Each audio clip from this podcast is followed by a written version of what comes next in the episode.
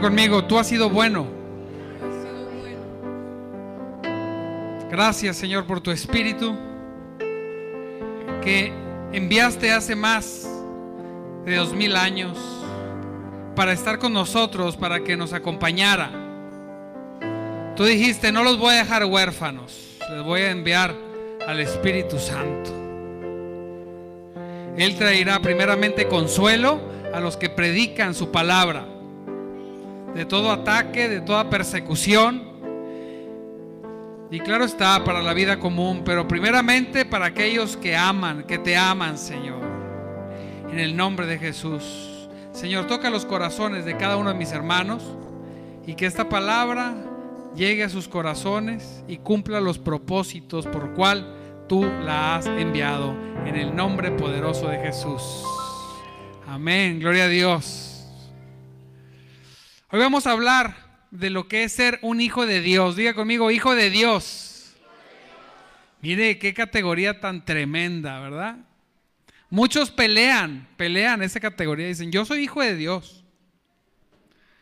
Pero nosotros no somos hijos de Dios porque nosotros digamos que somos hijos de Dios, sino porque Dios dice que somos sus hijos. Amén. Así es. Somos porque Él dijo que somos. Y es un privilegio ser un hijo de Dios. Ser un hombre o una mujer nacido en el Espíritu. Porque dice su palabra que no nacimos por voluntad de hombre ni de mujer, sino cuando hemos nacido para Dios, nacimos por voluntad de Dios. Por su mero deseo. Porque así le agradó. Wow. Y mire, de alguna manera hay algo, se ha devaluado un poco el ser hijo de Dios, porque yo conozco personas que son hijos de hombres, vamos a decir, socialmente muy renombrados. Y se sienten, la verdad, se sienten bien. Yo soy hijo de don tal por cual. Ay, hijo eso. ¿Usted conoce a alguien que se ponga orgulloso de ser hijo de algún padre que haya hecho algo que el hijo se ponga orgulloso? Porque yo estoy orgulloso de ser hijo de mi padre, aunque mi padre no sea un gran empresario. ¿Usted está orgulloso de sus padres? Pero hay un grupo de personas que pueden estar muy contentos porque aparte de que el papá sea buen papá, tenga una buena posición social, económica, lo que le importa al mundo. Y hay personas que se dicen y se llenan la boca, ¿verdad? Yo soy hijo de. Y luego pasan y dicen, ¿ya viste al hijo de? De tal persona. ¡Wow! Aquí está. Pero nosotros, como hijos de Dios, a veces no nos sentimos tan, tan llenos por ser hijo de Dios. No, sí nos sentimos, a veces no. A veces ni siquiera nos comportamos como hijos de Dios. Y no medimos la implicación de ser un hijo de Él. Yo quiero preguntarle, ¿usted es hijo de Dios? A ver, levante la mano el que es hijo de Dios. El que no, déjela abajo, y oramos por usted, intercedemos, sacamos los chamucos. Gloria a Dios. Mire, voltea alrededor, somos puros hijos de Dios. Dígale al más próximo, hola hermano, dígale. Eh, somos hermanos. Diga, hermano. No tenga miedo, otra vez, hermano. Exacto. Hermano, hermano, hermano hermano. Ustedes son de los hermanos, ah, de los que hemos nacido de nuevo por la obra de Cristo Jesús, sí. De otros raros, no. De los que nos hemos rendido completamente a Cristo y doblado nuestra rodilla, clamado con lágrimas y mucha desesperación, humillación y arrepentimiento y que por alguna circunstancia que a Dios le agradó fuimos alcanzados y fuimos llenos de su Espíritu Santo, sí, de esos hermanos sí soy. Amén. Dice la palabra que en, en Juan 11:13 nos dice que a los suyos vino y los suyos no le recibieron. Qué tremendo, ¿verdad? Mas a todos los que le recibieron, a los que creen en su nombre, les dio la potestad de ser hechos hijos de Dios. No sé qué versión pusieron aquí, pero más o menos así debe decir. Los cuales no son engendrados de sangre, ni de voluntad de carne, ni de voluntad de varón, sino de Dios. Aleluya. Mire, ¿qué categoría tenemos? A veces nos entristecemos y a veces, siendo hijos de Dios, andamos como hormiguita pisoteada. Como si no tuvieras a un padre a quien acudir. Y no para pedir venganza, sino para pedir auxilio. Señor, qué precioso es tener un Dios por el cual pudiéramos venir a pedir auxilio. ¿Quién, quién ha ido a acudir a la de Dios a clamar auxilio? Señor, te necesito, necesito de ti. Y a veces pareciera, mire, pareciera como que no nos escuchó. Pero Dios siempre escucha. Así es. Venimos, Señor, aquí estoy, te necesito. ¿Cuál fue la última cosa que usted fue a pedirle a Dios? Ayuda. Señor, vengo a pedirte ayuda. Vengo dolido. Quiere arrepentirse. A veces, esa no fue la última vez que llegamos a pedir auxilio. Llegamos a pedirle, Señor, me van a cortar la luz. Señor, el trabajo. Señor, Señor, lo otro. Y Dios está para todo eso. Pero cuando nosotros vamos y lo buscamos por sus propias cosas, a Dios se agrada. Y mire, yo le voy a decir tres cosas por las que pasan los hijos de Dios.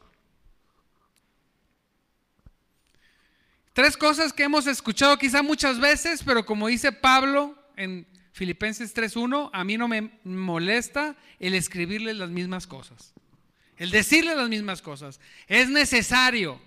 Porque a veces tenemos una idea equivocada de que somos cristianos, de que somos hijos de Dios.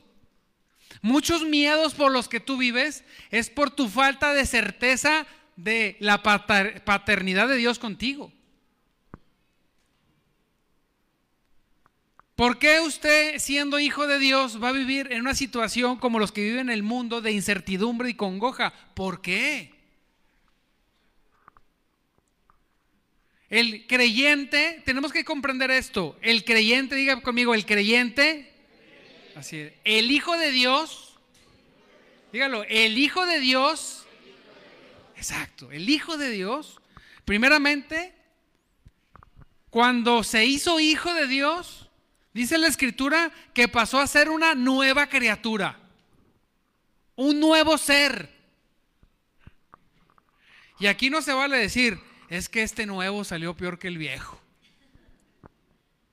Porque Dios hace puras cosas buenas. ¿Sí? Porque me ha tocado. No, es que me bajé de la cruz y le di una tonda y luego me volví a subir. No es cierto.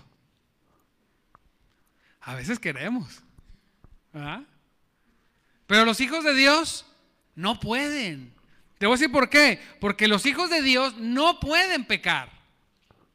Oye, pastor, pero, o sea, yo sí puedo caer en pecado. Sí, pero no puede pecar en el sentido que cuando lo hace, Dios no lo va a soltar hasta que usted le pida perdón y se arrepienta. Es como tomar leche, alguien que tiene problemas con la lactosa. Puede tomarla, sí, pero si se la toma, ¿qué le pasa? Se infla y luego me duele y tómate esto y tómate el otro. ¿Puede tomar leche? Sí. En el sentido de que puede hacer el acto y tomársela. Pero puede tomársela en el sentido de que le cae bien. No. Y los hijos de Dios, nacidos de nuevo, que se deleitaban en el pecado, que se deleitaban en la maldad, Que cuando el vecino le pasaba algo decía, ¿supiste lo que le pasó? Sí, se lo merecía. Porque a la gente le encanta ver que al vecino, y más al que le va bien, de repente le vaya mal. Yo lo he visto. Ha de hacer cosas malas, por eso tiene. Y se lo merece, se lo merece. Y cuando estábamos en el mundo, nos gozábamos a veces por algunas, no a todos, cuando pasaba específicamente algunos. Pero cuando estamos en Cristo, diga conmigo, ya no es así. No. Ahora no me gozo por la injusticia, me gozo solamente por la justicia. Amén. Si le pasó algo, voy y digo, vecino, ¿le puedo ayudar en algo? Que diga que no, que diga que no, que diga que no. Sí. Bueno, menos de dinero, ¿qué necesita? Que decía un amigo, a mí cuando me piden prestado, nunca presto, sea quien sea. ¿De alguno de ustedes de aquí le da, tiene corazón para prestar? Les pregunto. Necesito dinero, ¿qué me presta? Hay que pagar la renta de la iglesia. Si no ofrendan, de perdido, préstenme. Nada se crea. Sí, y pero él decía, yo no, yo no presto a nadie. Digo, por eso, pero hay amigos verdaderos que llegan y te piden prestado. Dice, bueno, mira, yo prefiero que se enoje mi amigo porque no le presto, que enojarme yo porque no me pague. O sea, prefiero estar enojado con mi amigo con la lana aquí que con la lana allá. Porque resulta que en el mundo, cuando prestas y cobras, se enojan. ¿Verdad? Ahí anda, ahí andaba atrás. Ándale, por favor. Carita de gatito de Shrek. Ay, es que necesito. Y cuando te dicen, mañana te lo pago, ya es cierto que no. Porque entonces espérate mañana y paga tu deuda, ¿verdad? Vete, tómate una pastilla y duérmete. Y ya mañana les pagas a los que les debes. El próximo mes, espérate un mes. Todos, cualquier persona que usted le deba dinero, se esperará un mes. Espérate el mes. ¿Sí? Bueno, en Cristo, amado hermano, no nos gozamos cuando las personas sufren, pero administramos bien los recursos. Amén. Así es. A veces se podrá, a veces no se podrá. Entonces, como hijos de Dios, nacidos de nuevo, fíjate lo que dice. Todo el que pertenece a Cristo, dice la nueva traducción viviente, no sé cuál pusieron aquí, todo el que pertenece a Cristo se ha convertido en una persona nueva. Yo quiero que usted vea hacia atrás, cuando recibió a Cristo, usted es una persona nueva. Aleluya, luego, luego se apresuraron por el amén. ¿Usted es una persona que piensa diferente? ¿Que actúa diferente? ¿Que hace cosas que nunca imaginó? Decía yo, yo nunca imaginé andar hablando de Cristo. Una vez se acercó una persona del mundo, no lo he podido ganar el tremendo. No creo que estés viendo, pero... Y me dijo, mira, Damián, me decían un, me, tenía un apodo feo, pero pues voy a decir Damián. ¿Dónde terminaste? Le dije, sí, terminé con Cristo. Aleluya. Y te, exhorto que te rindas y te arrepientas porque si no vas a terminar en, en el infierno. Mira Dios, no, sácate yo esas cosas, no. Ah, bueno, No hay cosa más preciosa que terminar siendo hijo de Dios. Hay personas que les avergüenza. Cuando eso sucedía en mi vida, cuando al principio. Hubo momentos donde no sabía si decir o no decir, o que había cierta duda, comencé a tener una práctica que me sirvió bastante. A todo el que saludaba decía, hola, ¿cómo estás? Damián Ayala, servidor de Cristo. Por mucho tiempo lo dije. Servidor de Cristo. Ah, eres de los de la religión. No, servidor de Cristo. Y estaba en una boda. Por cierto, no me gustan las bodas, pero pues tuve que ir a alguna boda alguna vez. De compromiso. Qué feo ir de una boda de compromiso. Y ahí en la mesa, hola, ¿cómo están? Aquí, ¿nos podemos sentar aquí? Sí, soy Damián Ayala, servidor de Cristo. Y todo así como que, pues, ¿quién le preguntó a este? No, no, no nadie, pero yo se los quise decir. ¿Ah? Oye, me decía, servidor de Cristo, ¿verdad? Yo sí. Un whisky. Así, hacer burla. Y yo, no. Una coquita. ¿Por qué? ¿Por qué? Porque el servidor de Cristo no toma. Yo, no. ¿Te lo prohíben en tu religión? Si Cristo, los borrachos les encanta esta. Si Cristo hizo vino, pero no whisky, compadre. ¿Ah? Son cosas bien diferentes. Cualquier mundano que ande aquí filtrado que tome, ah, puede saber. Se cree. ¿Sí? En lo personal Dios me lo quitó, ¿verdad? Entonces, se burlan. Y cuando se estaban burlando, tres parejas pupufonas, así esos que se creen que te intimidan porque se ven raza de lujo, ¿verdad? Dije, bueno, pues yo no tendré dinero, pero parezco también. Y ahí sentado, y cuando se estaban burlando y tratando, yo me gozaba. Y en mi mente se repetía una palabra que dice, bienaventurado. Aquel que se ha perseguido, señalado, vituperiado por el nombre de Cristo. Más o menos así dice, no es exactamente así, pero esa es la idea. No sé cómo otros hermanos que, que hasta, y como a punto y lo que sigue me sé lo que dice más o menos el texto. Y me sentía tan bien, tanto que logré el objetivo. Uno a pareja se levantó y se fue. Dice que a bailar nunca regresaron. Y los otros terminaron escuchando el Evangelio. ¿Por qué? Porque somos hijos de Dios.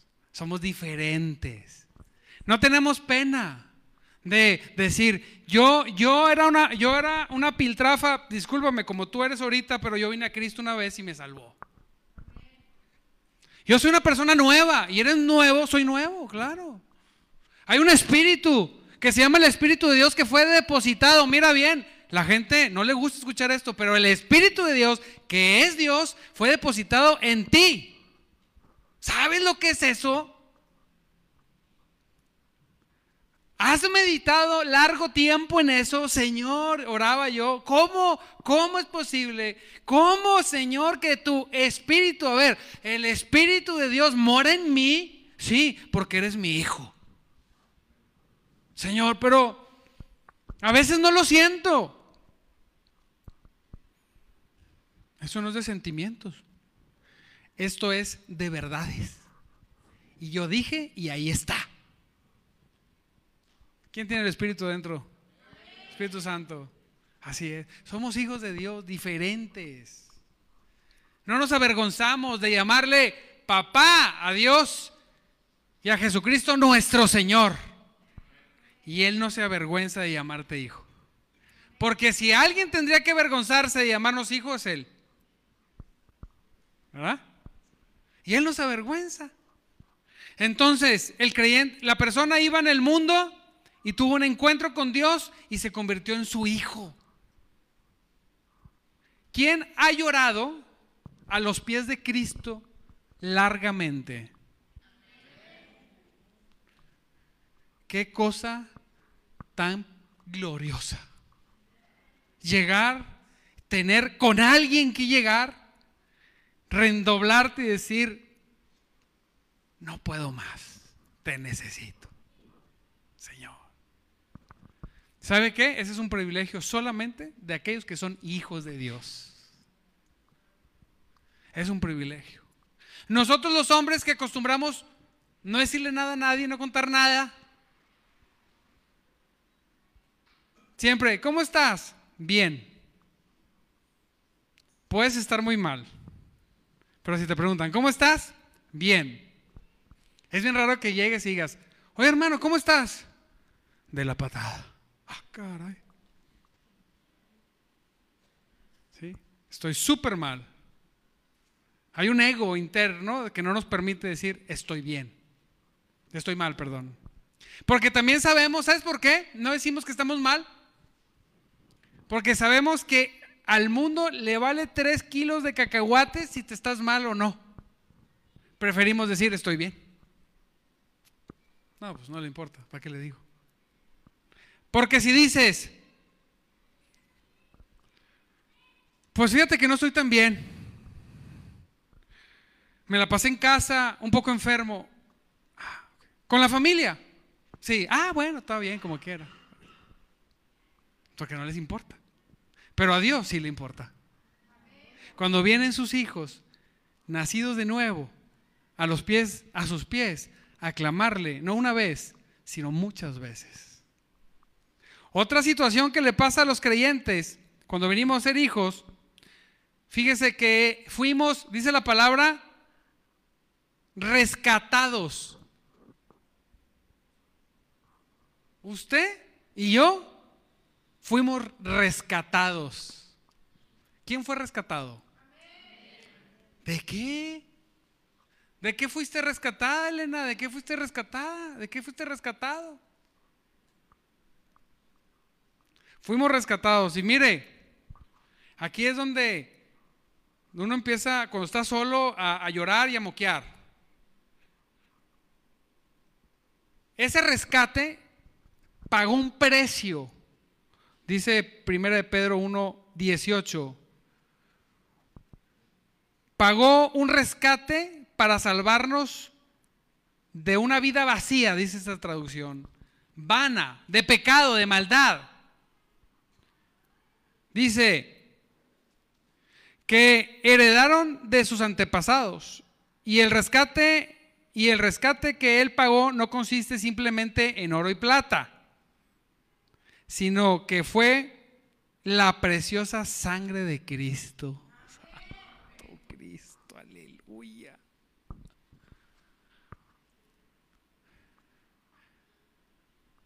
¿Sí comprende? ¿Esa verdad? Usted estaba vendido al pecado, esclavizado en el reino de las tinieblas en manos de Satanás y todas sus huestes. ¿Sabe para qué? Para hacer lo que quisieran con usted. Y Jesucristo literalmente con su sangre pagó su libertad y la adhesión a su reino.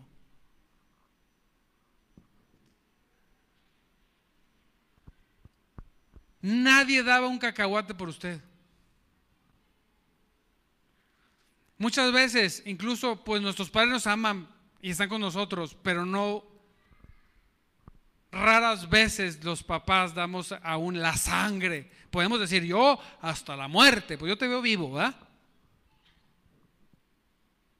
Jesucristo no dijo, lo hizo, hasta la muerte.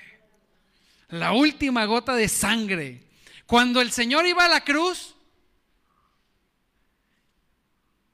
y la gente le gritaba y le decía, y cuando estaba en la cruz y le decían, bájate si tú eres el Hijo de Dios, a ver, si tú eres, bájate de ahí. El Señor estaba en la cruz callado, en toda la humillación completa, teniéndonos en mente a nosotros.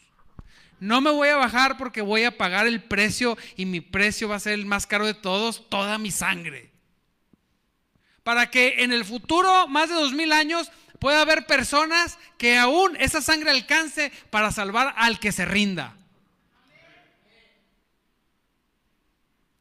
Si usted se ha sentido devaluado, yo te le voy a decir una cosa, si usted se ha sentido menospreciado, Jesucristo dio toda su sangre.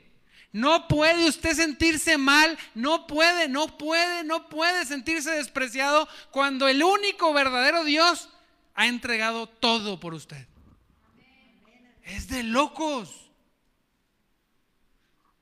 Cuando usted dice la palabra, andaba en sus pecados y sus delitos, cuando usted estaba haciendo todas las maldades, allá Dios sabía que las iba a hacer y Él estaba derramando su sangre para que usted tuviera el acceso, el acceso a Jesucristo, el acceso a nuestro Dios Padre, el acceso al Espíritu Santo, al acceso a una eternidad con Él y una vida plena aquí en la tierra.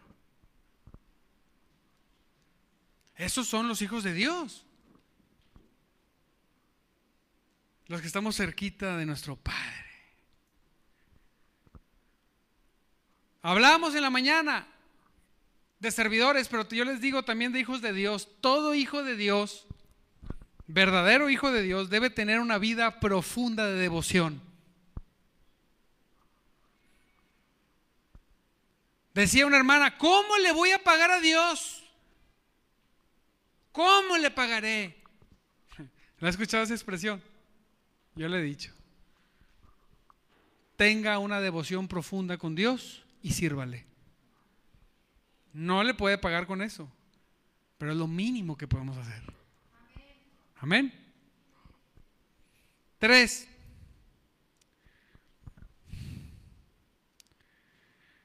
Es otro regalo esto. Las personas somos declaradas justas. Dice Romanos 5.1, ya que fuimos declarados justos a los ojos de Dios por medio de la fe. Mire, ¿sabe? ¿Alguien sabe qué es bíblicamente ser declarado justo?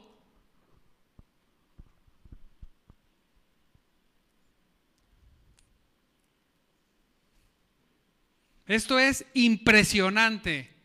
Esto es una cosa que cada vez que oro y la leo y estoy diciendo al Señor, digo, ¿cómo es posible que tú me has declarado justo?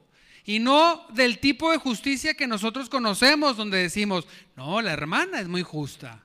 No. Cuando Dios habla de justicia, habla de perfección. Habla de obediencia. En unas palabras un poquito más entendibles, quizá no tan precisas, pero más entendibles es, declaró obedientes a los desobedientes.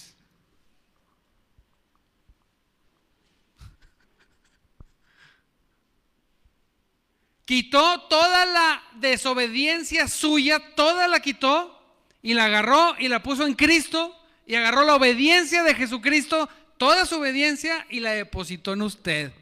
Diga conmigo, wow.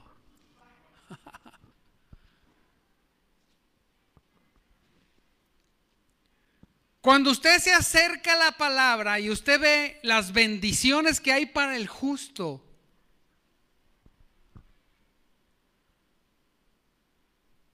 se impresiona. Dice, ¿cómo es posible? Estas bendiciones son para los justos. Y hay un montón de cosas. Yo solamente encontré un verso que es el que más me gustó.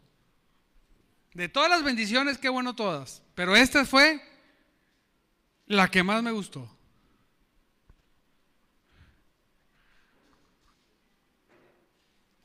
El que es nacido de nuevo, que ha sido transformado genuinamente y que ha sido hecha nueva criatura y que la declaración de Dios sobre ustedes de justo, que le han imputado su justicia, le han puesto una justicia que usted no tenía, para los ojos de Dios es como si usted hubiera obedecido toda la ley por completo.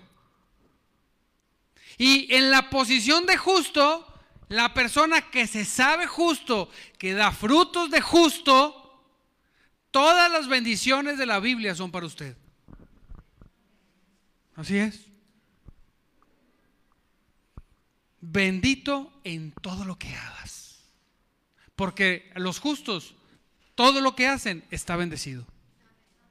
Tu entrada y tu salida, lo que hagan tus manos,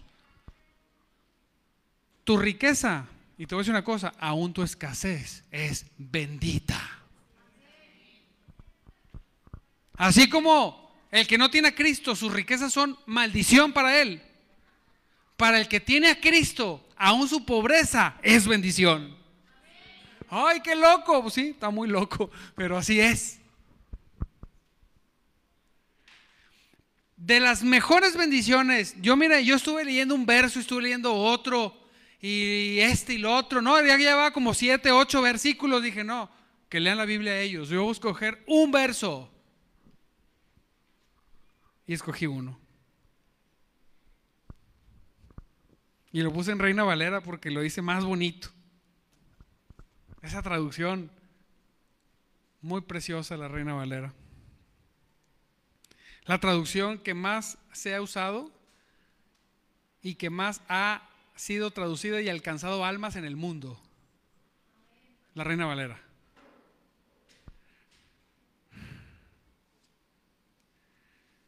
Y está tremendo. ¿Qué cree que es? No es un coche nuevo.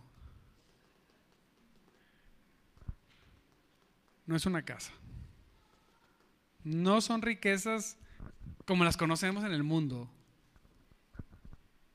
Es algo mejor. Dice el Salmo 34, 15. Los ojos, diga conmigo, ojos. Diga, ojos de Jehová están sobre los justos. Y atentos sus oídos al clamor de ellos. Esa es la más grande de todas las bendiciones que dice la Biblia para los justos. Los ojos de Dios están sobre los justos, sobre los que Él declaró justos, sobre los que nacieron de nuevo, sobre los que son nueva criatura. Y sus oídos al clamor tuyo, iglesia. Apláudele a Cristo. Mire,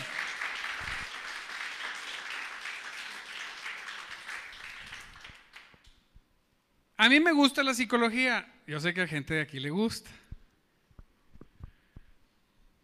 Pero hay personas que no están en justicia, que necesitan rentar una oreja. Oye, ¿cuánto cobra tu, tu, tiempo de oreja? ¿Ah? En el psicólogo. ¿Por qué? No tengo quien me escuche. Entonces tengo que rentar una oreja. Hay gente que está toda enrollada porque no tiene con quién hablar las cosas. Y luego pues renta. No, pues no, fui con uno que renta su oreja, su oreja la renta a mil pesos.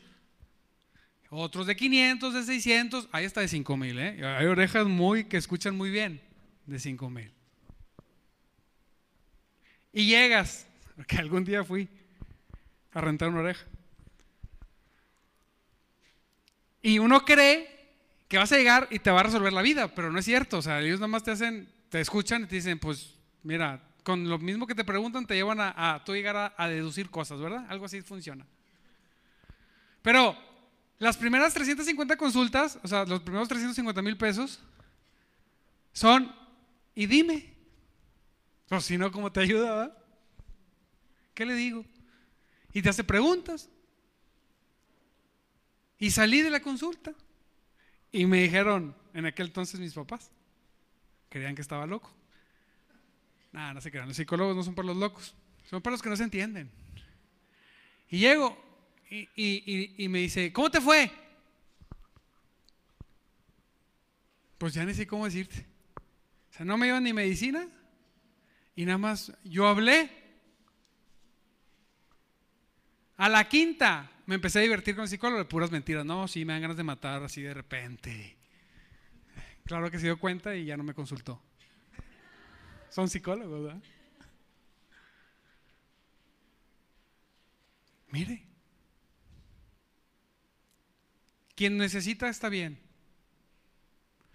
pero hay unos oídos que están dedicados para los justos y son los oídos de Jehová de los ejércitos. Y son gratis. ¿Y sabe qué? Cuando vamos, con el corazón bien alineado, nos manda su consejero. Porque no se trata nada más de hablar, también se trata de que nos den guía. ¿Y sabe qué? Nos habla las verdades que son. Nos acomoda el corazón, la mente, las emociones y el espíritu.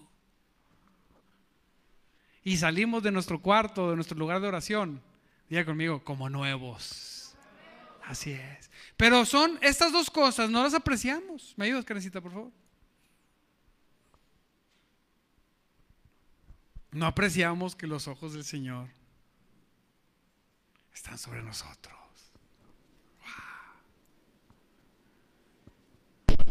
Uno tiende a voltear así, ¿verdad? Como si Dios estuviera. Pero usted puede voltear por donde quiera. Dios está ahí.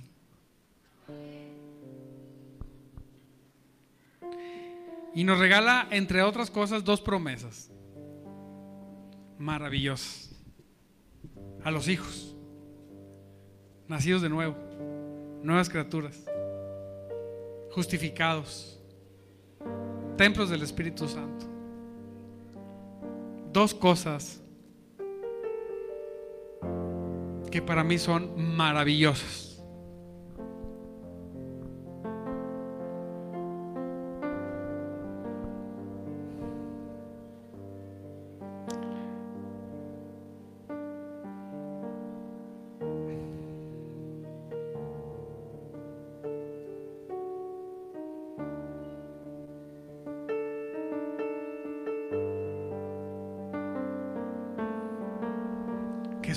Que creen.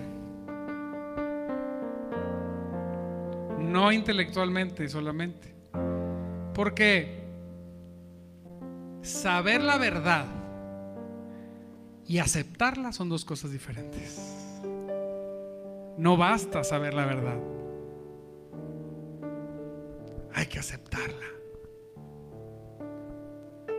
Y cuando aceptas la verdad, eres libre. Cuando aceptas la verdad, te conviertes en un hijo de Dios.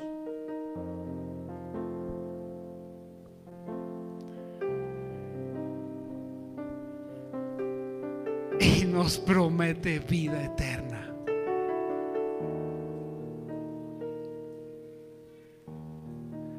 El miedo a la muerte se va. Yo tengo, diga conmigo, yo tengo vida eterna. Oh, Señor.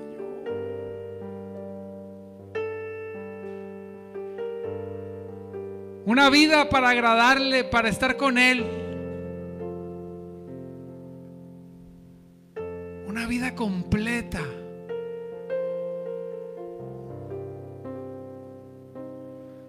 Sin fin. No una vida como la conocemos aquí en la tierra. Póngase de pie.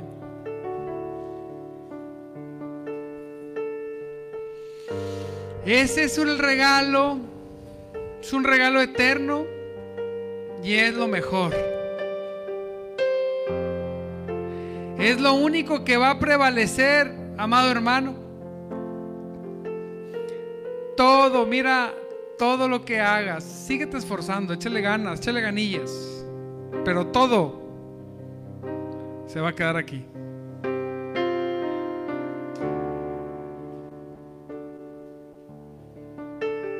Incluso tus deudas. todo se va a quedar aquí.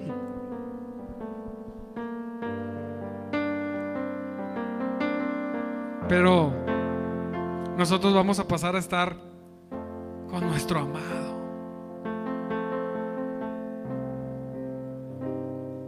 Yo veía una serie donde Jesucristo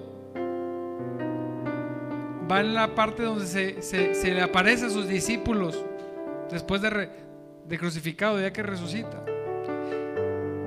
Y decía yo,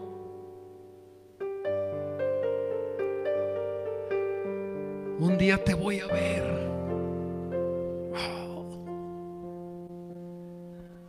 Un día voy a poder contemplar tu hermosura.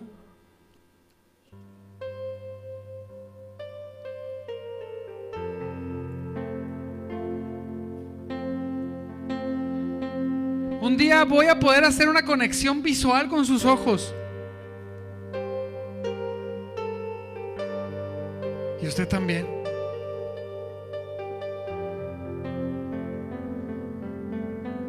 Imagínese la expresión del rostro de Cristo. Y oraba y decía, Señor, ¿te imaginas? En ese silencio eterno, delante de su presencia, siendo Él Él y yo yo.